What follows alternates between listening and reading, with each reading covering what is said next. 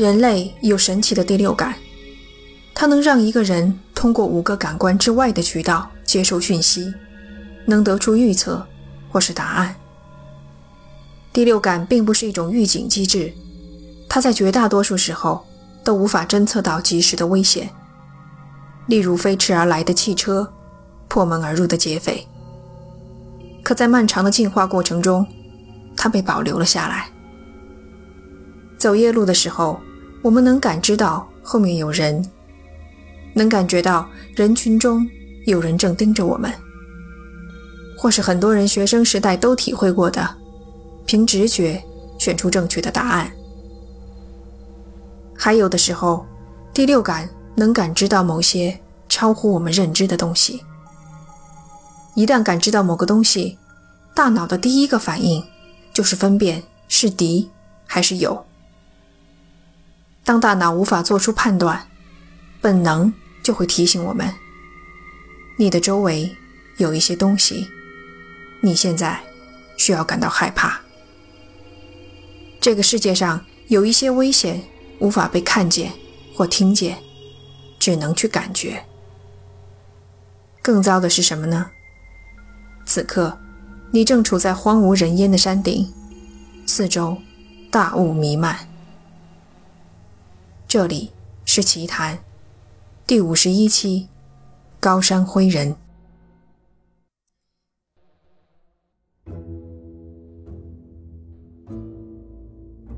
位于苏格兰的本麦克都伊山是英国第二高的山峰，和英国其他地方一样，这里常年大雾弥漫。站在山顶，壮美旖旎的景色忽然开始模糊，短时间内。便消失不见，像是巨大的怪兽喝出一口白气，隐藏自己的行踪。只不过山上没有任何地方可供怪兽躲藏，这里没有高耸的树林，只有寸长的矮草和遍地的乱石。几百年来，当地都流传着有关灰色巨人出没的传说。1791年，德国诗人詹姆斯·霍格。在登山途中遭遇了一场浓雾。当他从雾中走出，踏入光明之时，眼前忽然出现了一个巨大的灰色人影，身高至少十米，四肢和躯干比例均匀，距离他只有咫尺之遥，一动不动地站着。这次的目击虽然很典型，但最著名。同时，也是最早受到全世界广泛关注的，是一八九一年诺曼·克里博士的遭遇。事情虽然发生在这一年，但克里博士直到三十四年后才选择公开。一九二五年的登山俱乐部年会上，他坦诚自己在本麦克多伊山的山顶，走过了人生中最惊悚的一段旅程。所有熟悉克里博士的人都知道，他不是一个疑神疑鬼的人。克里博士是伦敦大学的教授，是那个时代最优秀的登山家之一。他性格内敛，惜字如金，古板而无趣。考虑到这一点，他接下来说的话才更加令人震惊。那天，山上起了大雾。他在一片白茫茫中从山顶往下走，两只脚踩在石子路上，发出均匀而规律的声响。不知从何时起，他察觉到，除了这咔嗒咔嗒的脚步声以外，身后还有别的声音。咔嗒咔嗒，啪！每走几步就传来这多余的一声。就好像有个人在跟着他，可那人迈出的每一步都是他的三到四倍那么长。克里博士在心中说：“这不可能。”他仔细去听，又听到了他的声音。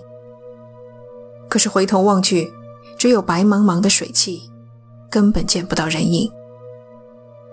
他继续走，声音没有靠近，没有远离。也没有别的响动，更没有突然袭击，就这么始终跟在后面。一瞬间，克里博士忽然感到了莫大的恐惧。他拔腿就跑，在陡峭的山坡上狂奔了七八公里，下到山脚。作为结语，克里博士说：“我不知道你们会怎么解释这一切，但我知道，本麦克杜伊山的山顶上有一些很邪门的东西。我再也不会一个人上那座山了。”从结语看得出来，克里博士预料到他的故事。会招来质疑的声音。果不其然，许多怀疑论者都认为那不过是他的心理作用，其实是岩石热胀冷缩，或者是冰层断裂的声音。这些声音原本不规律，但是在人心理作用的影响下，听起来就像是一连串的脚步声了。这种解释很合理，克里博士作为一个行家，不会不知道。可他无法说服自己，为什么会在那一刻产生极度的恐惧？常年独自行走在高耸的山峰上，他早就习惯了那种极端的孤寂。按理说不会因此产生幻觉，把司空见惯的声音当成巨大的威胁。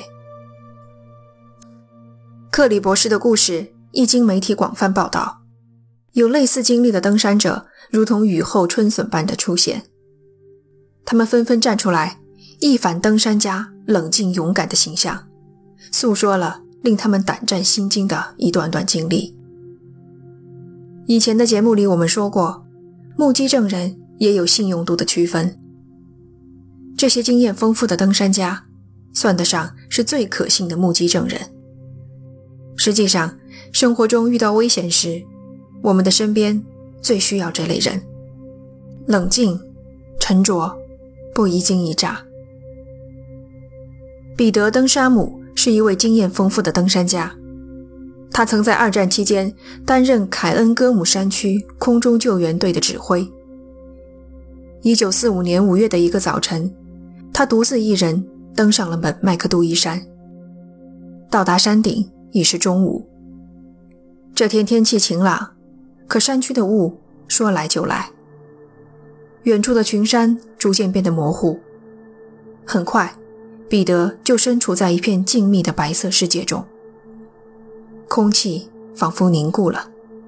他唯一能感觉到活跃的东西，就是自己的大脑。在那个时候，他想起了灰色巨人的传闻，据说他们只在大雾弥漫的时候出没。彼得是一个坚定的怀疑论者，他认为所谓的灰色巨人不过是想象力的产物。在山顶，没有其他活物，自己仿佛是天地间最后一个人。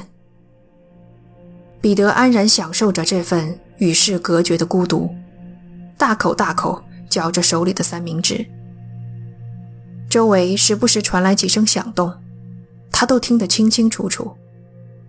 经验告诉他，那些声音的来源是热胀冷缩的石头。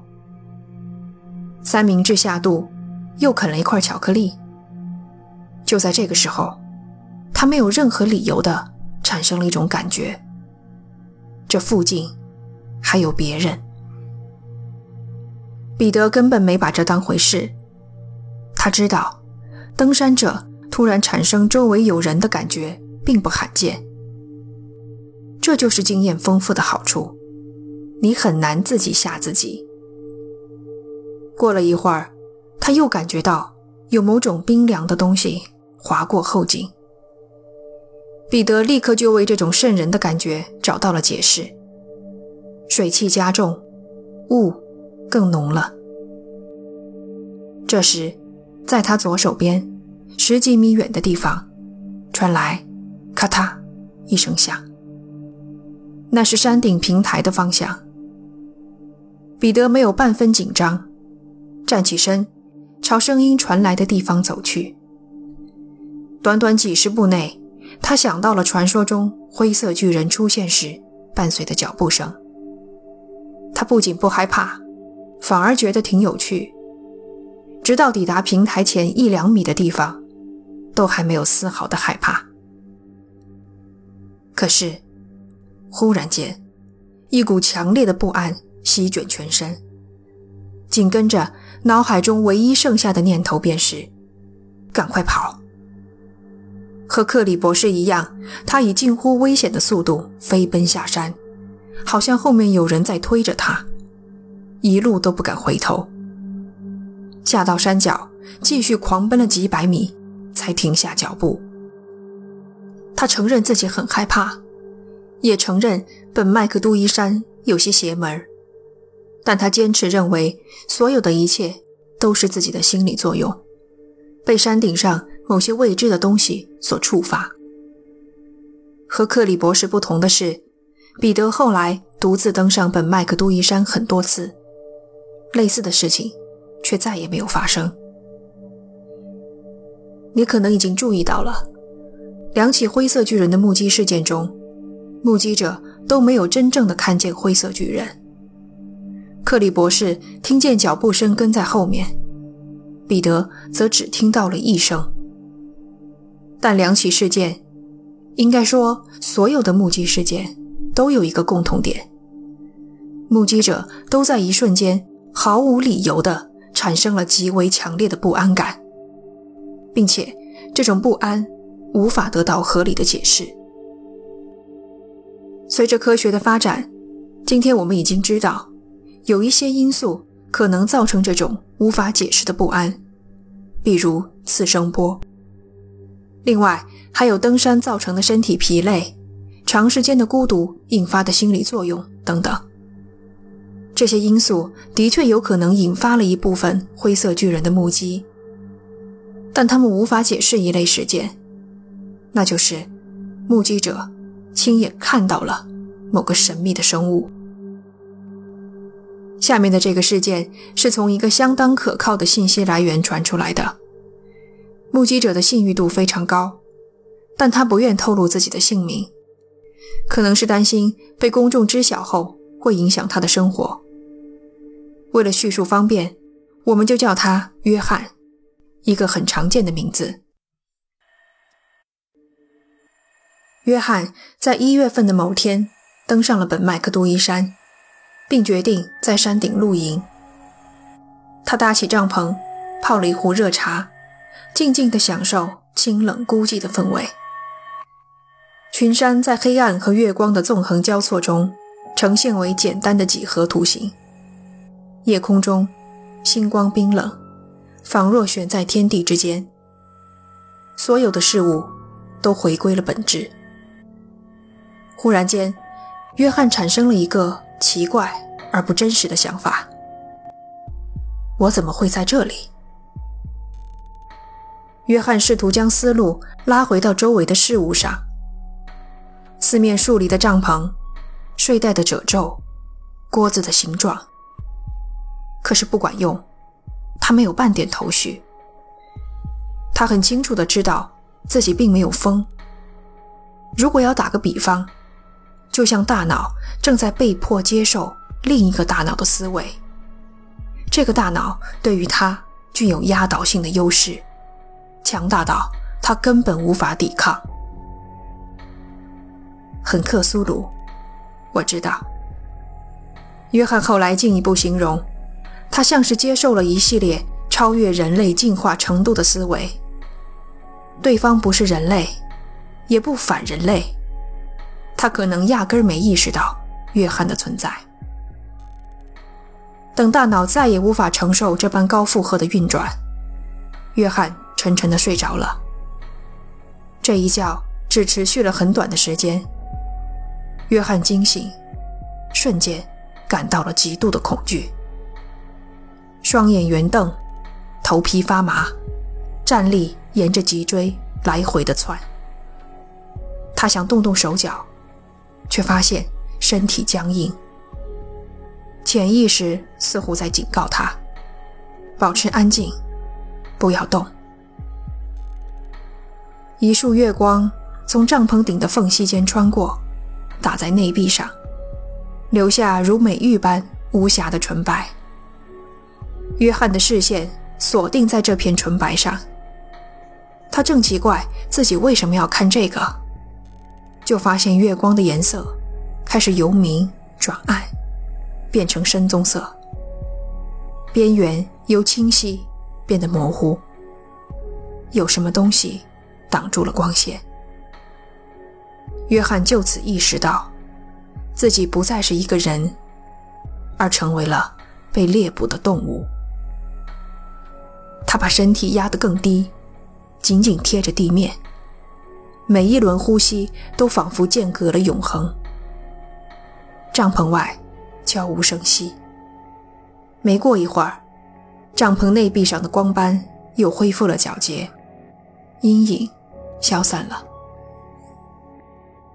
约翰后来把这件事告诉了一个值得信任的朋友，朋友很自然地对此表示了怀疑，认为那都是心理作用，他做了一个噩梦。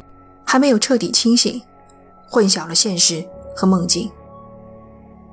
也许是的，约翰并没有直接否认，而是继续描述了后来发生的事。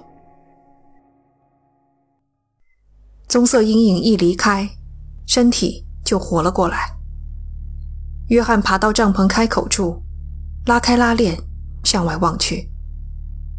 月光无比明亮，外面的岩石矮草。全都清晰可见。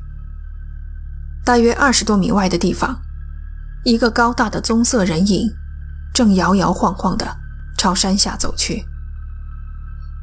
用摇摇晃晃形容他的姿态，并不是指他像喝醉了酒一样走不稳，而是每一步都迈得很大，导致肩膀轻微的左右晃动。那个人全身覆盖了一层棕色的短毛，头。巨大的不成比例，脖子粗壮有力，肩膀宽阔，胯部却相对窄小。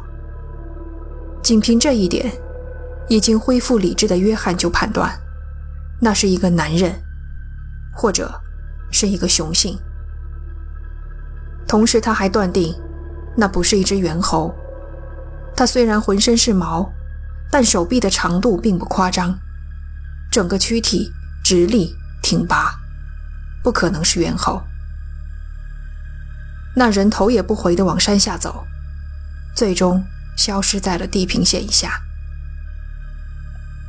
第二天早上，约翰已不再害怕，只是感到有点恶心。他躺在帐篷里休息，回想昨夜的事，寻找合理的解释。思来想去，唯一的可能还是某个半夜爬山的登山者。生理上的不适感，则多半来自于戴了一天的头盔。等到身体完全恢复，约翰走出帐篷，来到昨天人影消失的地方，寻找留下的脚印。地上没有积雪，又全是碎石子儿，找不到明显的踩踏痕迹。约翰回帐篷，拿上他的登山膏，又来到此处，将登山膏。插在地上，返回帐篷，躺下。昨晚月光皎洁，周围山坡上的积雪反射月光，把这一带映照得亮如白昼。他当时找到了好几个参照点，对比那人的高度，结合参照点，约翰估摸那人的实际高度是登山高的八到十倍长。登山高的长度刚好是三英尺三英寸，去掉插在土里的部分，露出地面的刚好是三英尺，大约零点九米。也就是说，那人的身高在七米到九米之间。